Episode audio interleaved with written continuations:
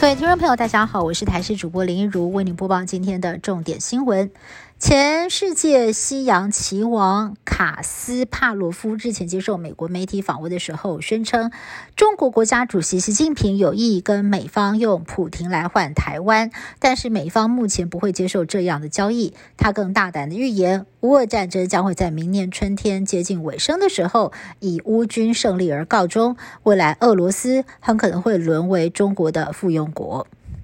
我国在今天新增了二点七万例的本土个案，比起上周同期减少了百分之二十。而高端疫苗的 EUA 资格总算保住，已经通过了食药署的疫苗保护效益审查。而现在相关的数据也曝光了，其中高端疫苗的防中重症跟死亡的效率都超过了九成。甚至是超越了莫德纳。不过，也有国内的专家持反对态度，认为高端没有做三期试验，缺乏科学根据。但是，指挥官王必胜回应，高端的第三期试验是现在进行式，并不是外传的不做第三期。警大校长陈泽文被踢爆接受黑道招待，在私人会所宴饮，还有女性陪侍同欢。前立委黄国昌更拿出监视录影器佐证，清楚拍下陈泽文和绰号卢曼的天道盟大哥并肩进入招待所的画面，痛批腐败的警界高层，请下台负责。而陈泽文则是回应说，那是五年前为了搜集赵安乐的情资才会约黑道吃饭，自己刑警当了三十年，不可能不认识帮派。对此，内政部长徐国勇下令彻查，他也回应坦然接受。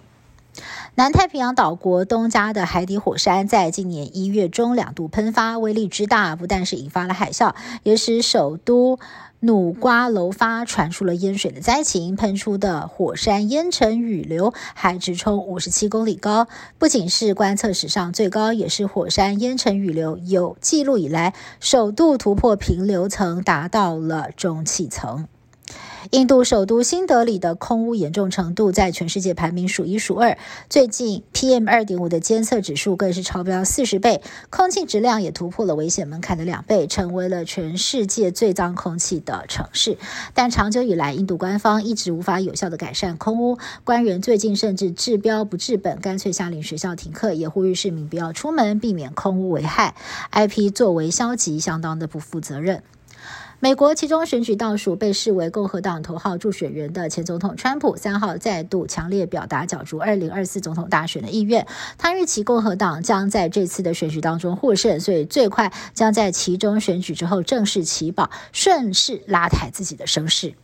以上新闻是由台视新闻部制作，感谢你的收听。更多新闻内容，请您持续锁定台视各界新闻以及台视新闻 YouTube 频道。